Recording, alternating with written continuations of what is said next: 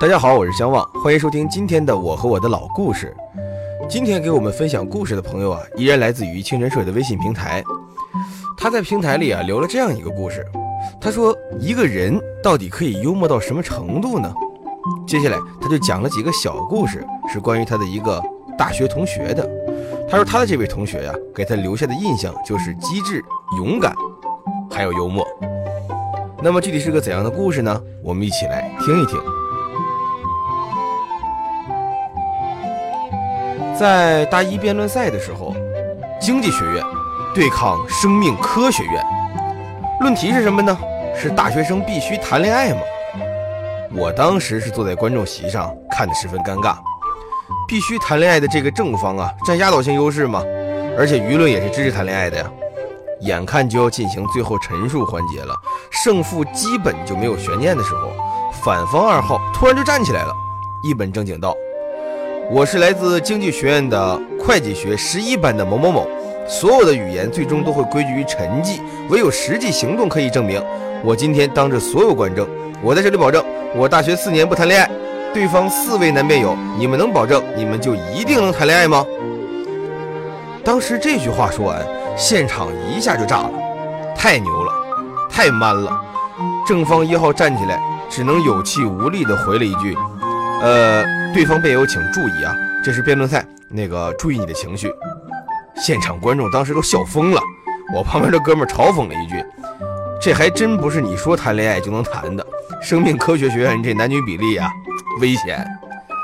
最后结果呢，当然还是正方赢了，不过反方二辩获得了最佳辩手。那次辩论赛我就记住他了，可是他不认识我呀。大一的时候呢，学校逼迫我们跑操。那天早上，我跟着班级队伍跑，看到远处啊，他戴着个小红帽，拿了一个便签本我过去一看，原来他今天抓纪律！好，机会来了。我偷偷脱离班级队伍，朝着他的方向跑过去。果然，他一下就喊住了我：“同学，哪个班的？你跑完了吗？”我当然假装累坏了呀。我我我不是不跑，实在是大早上岔气儿了，我就站你边上歇一会儿，不影响你啊，你别记我名字。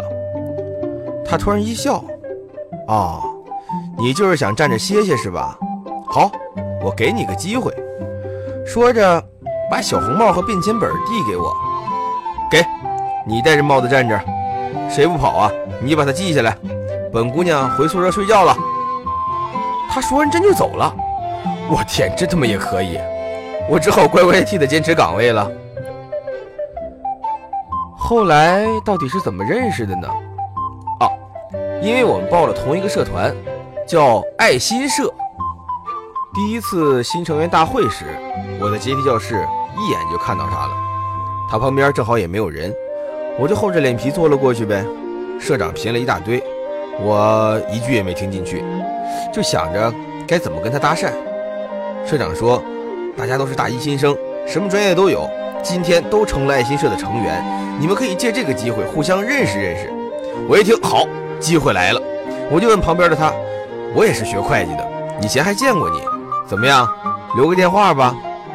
他歪着脑袋，认真的说，嗯，我叫某某某，不过第一次就要电话，不太好吧？呃，这个，我一下愣住了，他突然就乐了。不过咱们是爱心社的嘛，就当我献爱心了。我的电话是，他就把他的电话告诉了我。还有一次，我们社团一次义工活动，商量啊，周六是去火车站撕小广告，还是去郊区公园清理卫生。他这个人坚持要去火车站。那天一到车站，我们二三十个人啊就开始忙活了，可是我迟迟不见他身影，给他打电话。我说你人呢？他说老娘已经在火车上了。我说我天，你呀，你来火车站就这目的啊？他傲娇的回了我一句：“你懂什么？自古忠孝不能两全。我呀想我妈了。”还有一次，是我们隔壁宿舍一哥们儿，他当然长得挺漂亮的，这哥们儿看上他了，我就怂恿这哥们儿表白呀。他不敢。我说你不敢说呀，我替你说。那天晚上我就拨通了他的电话。说了大概情况，结果他回了一句：“请告诉他，我不爱他。”我突然脑抽补了一句：“笑着难过，自我惩罚。”他也轻轻地唱了出来，想终止这一切挣扎，狠了心说真心谎话。我接着高喊了一句：“别告诉他，我还想他。”他就说：“我就知道你俩有一腿，你俩在一起吧，祝你们幸福。”我说：“哎哎，不对不对，你怎么不按套路出牌呀？下一句歌词应该是‘恨总比爱容易放下’。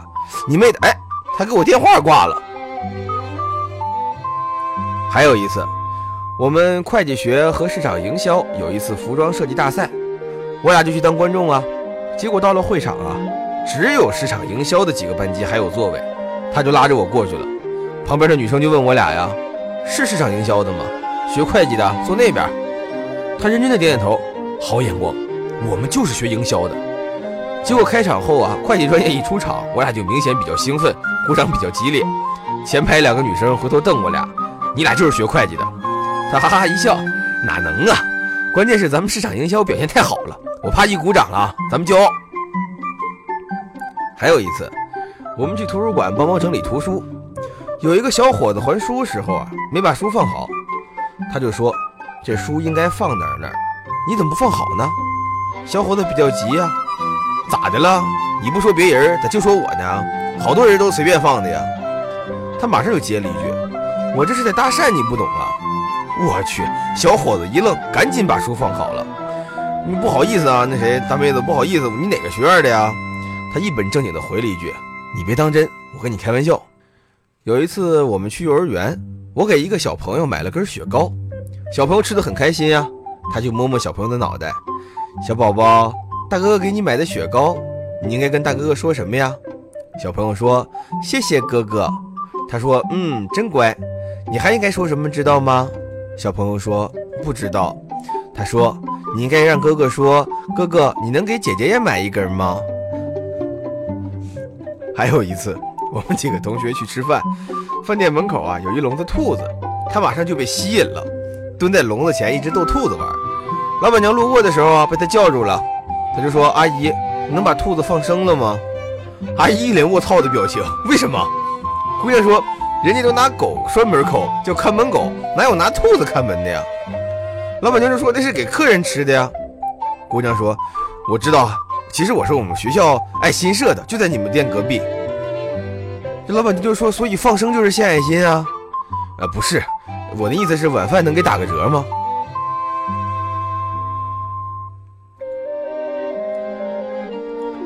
他在大一结尾时啊，竞选社团干事胜出，社长让所有新任干事上台发言，都要准备一篇演讲稿。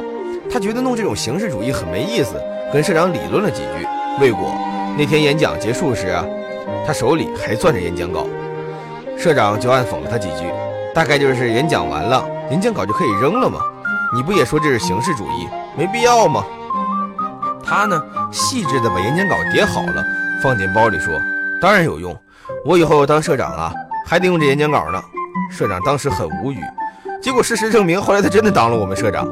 那当然，这都是后话了。由于要说的是幽默，所以就挑了几个想得起来的幽默小故事讲给大家。当然，也感谢“爱心社”这三个字，我们才能有这么多故事可以讲。啊，当然了，我们最后没有在一起。我大学的时候有女朋友，虽然大四的时候也分手了。大四毕业那年，我和我们社的社长大人一块参加了公务员考试，而且一块进的面试是同一个岗位。那天下午抽签进的考场，我在他前面。考完了，我就在楼道等他。他出来后，我跟他说：“我进考场那一刻就已经选择了放弃，毕竟岗位有限，想把机会留给后面的你。”他掏出手机给他妈妈打电话。打完电话，我们在电梯里，他跟我说：“啊，我也选择了故意失手，原因是想多给你点机会。”我们相视一笑，是真心话还是假话已经不再重要了。那天下午，阳光亮得刺眼，他妈妈在外面等他。自我介绍时，他替我抢答：“他是我同学，是我们爱心社的社长。”我使劲憋着笑，也没有解释，并且谢绝了他母亲开车送我一程的好意。我一个人坐公交往学校的方向，窗外那些飞速消逝的风景，是青春该有的味道。这位朋友分享的故事到这里就停住了，我们不知道他最后怎么样了，和这个女孩还有没有联系？至少他分享的这个故事很好，很甜美，很适合每一个正在经历或者正要经历这样美好青春的人。呃，不知道听众朋友们有没有同样的故事或者更好的故事要分享给我们？可以关注清晨社的公众平台，在微信搜索“清晨社”的全拼就能找到我们。只要回复你的故事，就有机会把你的故事分享给大家。我是相望，这里是我和我的老故事，我们明天再见。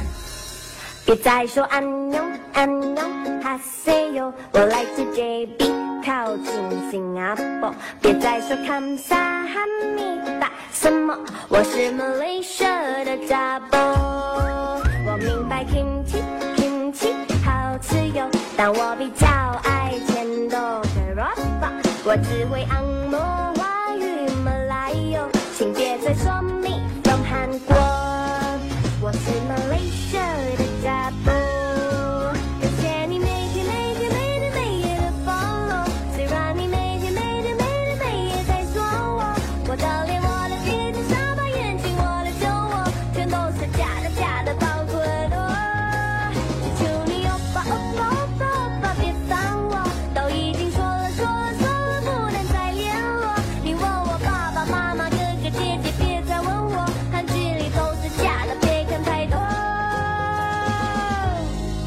别再说安妞安妞哈西哟，我来自 JB 靠近新加坡。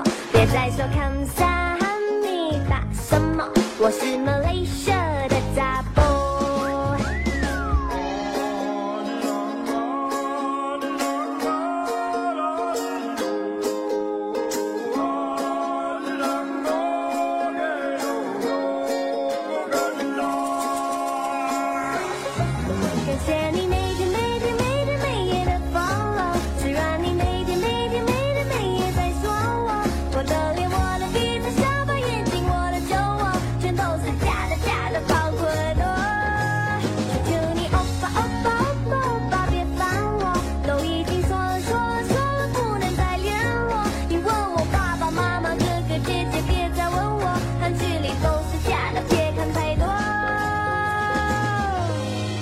我明白 kimchi kimchi 好吃哟，但我比较爱甜豆和萝卜。我只会按摩华语马来哟，请别再说 me from 韩国。我是 Malaysia 的扎波，我的名字叫谢草，안녕하세요。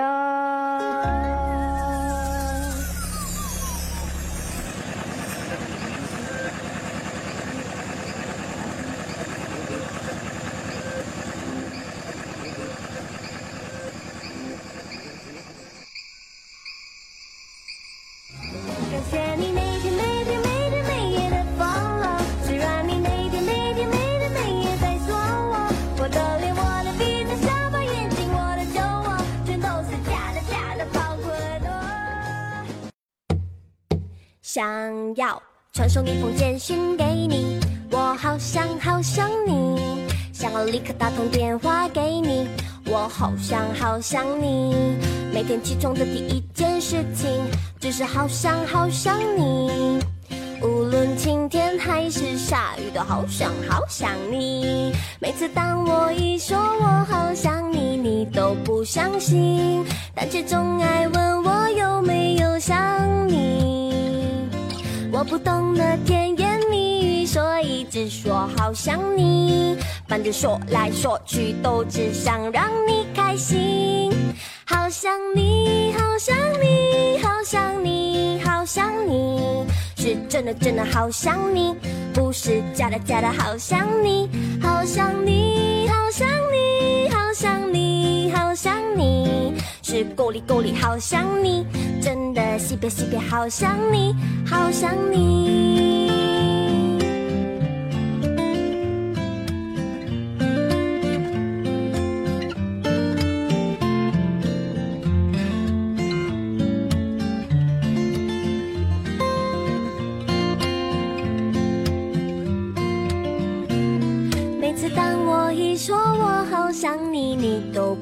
不相信，但却总爱问我有没有想你。我不懂得甜言蜜语，所以只说好想你。反正说来说去都只想让你开心。